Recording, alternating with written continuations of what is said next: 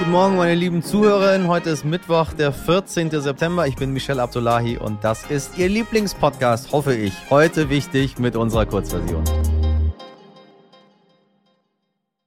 Zuerst das Wichtigste in aller Kürze. Monatelang sind Corona-LeugnerInnen, ImpfgegnerInnen und MaskenverweigerInnen auf die Straße gegangen und haben ihrer Wut Luft gemacht, bis am 18. September 2021, vor gut einem Jahr, der Hass zu einer wirklich unvorstellbar grausamen Tat geführt hat.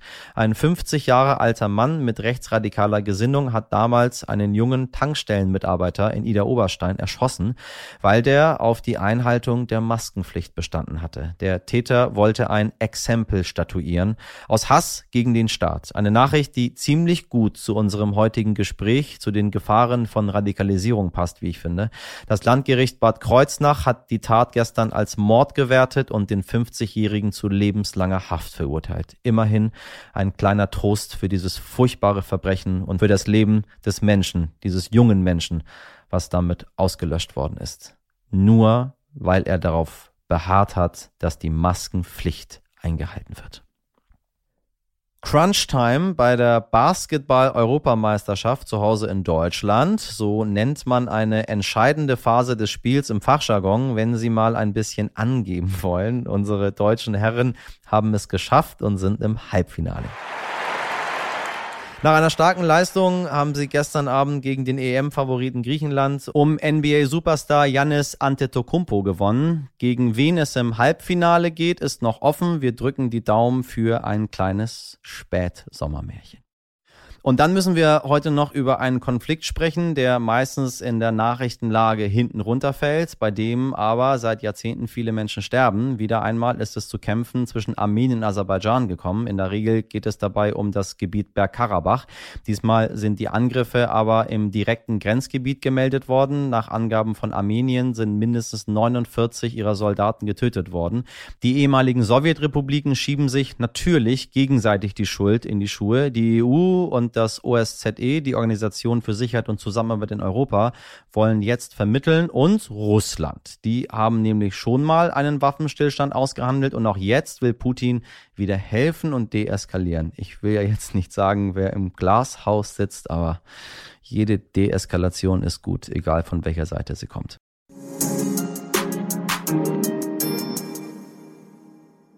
Nach Hitze kommt ja bekanntlich ein Gewitter, wie ich darauf komme. Nun ja, die Ampelkoalition hat bereits vor einigen Tagen ein drittes Entlastungspaket vereinbart. Darunter wurden Maßnahmen im Wert von 65 Milliarden Euro vorgestellt, um die Bürgerinnen für den kommenden Winter zu entlasten. Seitdem hagelt es nicht nur Kritik, es wird auch zu Protesten aufgerufen.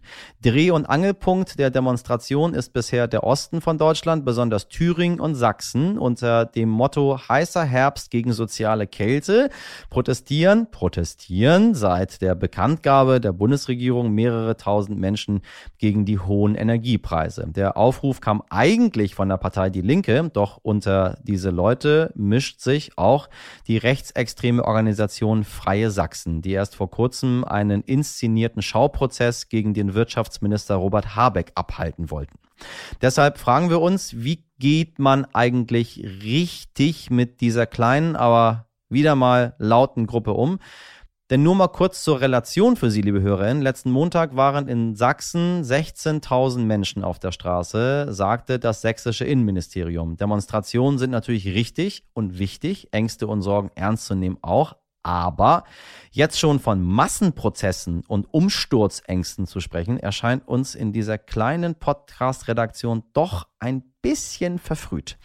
Darüber spreche ich jetzt mit Jan Kawelke. Er ist Journalist beim WDR und Podcast-Host von Cosmo Machiavelli, in dem er gemeinsam mit Vasili Golot über Rap und Politik spricht und das sehr, sehr schön. Außerdem hat äh, Jan gemeinsam mit äh, Miriam Dawood-Wandi für die Doku Macht auf Zeit über Monate junge PolitikerInnen begleitet, die neu und frisch in den Bundestag gewählt wurden. Viel Spaß bei diesem Gespräch. Jan, ich grüße dich ganz herzlich. Hallo, hi. So, wir haben äh, ein heißes Thema, nämlich den heißen Herbst. Über Wording und sowas sprechen wir noch, aber äh, wir sehen gerade wieder mal eine ganze Menge Menschen protestieren, äh, wieder mal in ganz Sachsen. Und jetzt heißt es, es geht heiß zu. Plötzlich ist das Wort äh, heißer Herbst äh, in, in aller Munde. Hören wir zu sehr auf diese wenigen Radikalen? Ich meine, wir reden seit, seit vielen Jahren darüber, dass wir immer auf sehr wenige Menschen hören. So als die AfD an die Macht gekommen ist, äh, oder an die Macht gekommen ist, guck mal, ich rede selber schon so. Mhm. Äh, also als die AfD plötzlich in allen Landtagen vertreten war und in den Bundestag gekommen ist, äh, hieß es immer, ja, die Minderheiten und wir geben denen zu viel Raum. Und Merkel sagte damals in, in ihrer Rede, in dieser berühmten Rede, äh, hören Sie nicht auf diese Leute. Und jetzt äh, reden wir von heißem Herbst und gucken wieder dahin, wo irgendwie, ich meine, 16.000 Menschen protestieren. So, mhm. und es, wir führen darüber ein Interview. Also, mhm. ist, ist, ist, das, ist das too much? Sollten wir die Interview, sollten wir die einfach ignorieren mit dem, was sie tun, oder wäre das einfach falsch? Nein, ich glaube, es ist schon immer wichtig, bei solchen Strömungen da hinzuschauen, wer sind diese Leute? Woher kommt dieser Protest? Was sind die Ursprünge dafür? Und wo gibt es vielleicht, ähm, wo gibt es vielleicht Strömungen, ähm, die man sich genauer anschauen muss? Und gerade bei diesen Debatten, wo entstehen die? Was sind die Leute, die da eine Agenda dahinter haben? Und welche Punkte sind vielleicht auch richtig, die man sich mal angucken müsste, dass es dazu kommt, dass es zu dieser Unzufriedenheit kommt oder dass es zu ja den Sorgen kommt, die die Leute haben? Wir haben insbesondere eine Reihe von Menschen, denen die neuen Proteste sehr große Sorgen bereiten. Das sind insbesondere unsere PolitikerInnen. Ampel, Scholz äh, geben sich zwar betont lässig, aber man ist doch besorgt. Äh, ich meine, so eine Situation wie damals mit Pegida möchte man irgendwie nicht nochmal haben. Mhm. Wie gehen wir damit um, mit diesen in Anführungszeichen Massenprotesten? Ich möchte sie gar nicht so nennen. Ich weiß gar nicht, warum ich das sage. Also Warum haben wir so eine Angst davor, dass wir das Thema plötzlich doch jetzt so groß machen? Ich, frage mich auch, woher kommt diese Angst und warum ist sie bei anderen Themen nicht so groß. Also wenn wir jetzt auf die Klimaproteste zum Beispiel ja gucken, dann haben wir da eine ganz andere Dimension von Leuten, die irgendwie auf die Straße gehen und Total. die berechtigterweise auf, auf die Straße gehen äh, bei diesem Thema.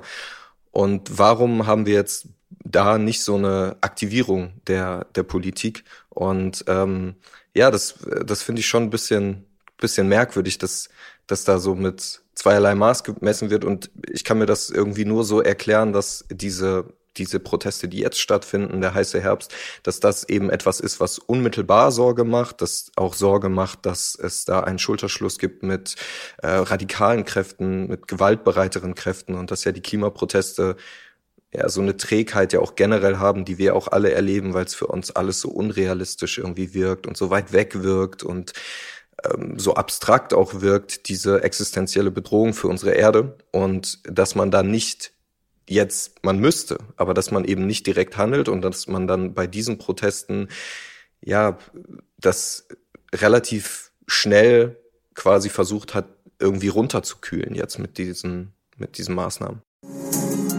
Ohren auf.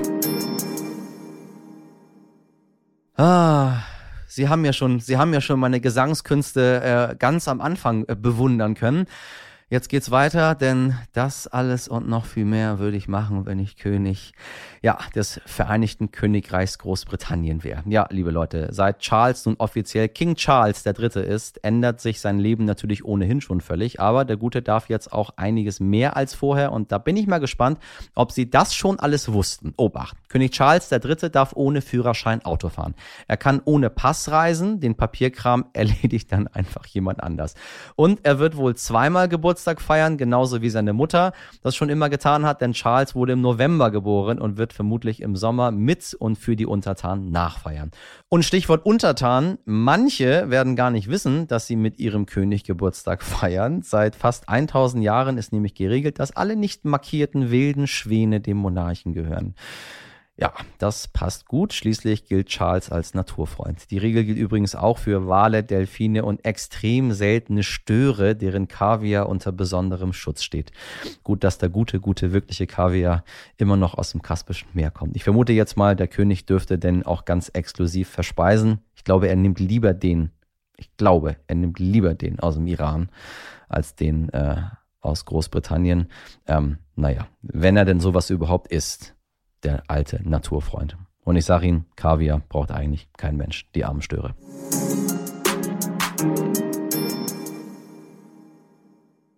Das war's mit heute wichtig in der Kurzversion und wenn Sie noch mehr zum heißen Herbst und über radikale Minderheiten wissen wollen, empfehle ich Ihnen dringend unsere Langversion. Wenn Sie Anregungen oder Fragen zu unserer heutigen Folge haben oder was auch immer, schreiben Sie uns gerne an heute wichtig. Ansonsten hören Sie mich morgen wieder, wenn Sie mögen, ab fünf. Ich bin dann wieder für Sie hier an Stelle, Ort und Stelle. Oh Gott. Man sollte nicht einfach irgendwas sagen, was man sich nicht vorüberlegt hat. Ähm, haben Sie einen schönen Mittwoch. Machen Sie was draus. Ihr Michel Abdullahi.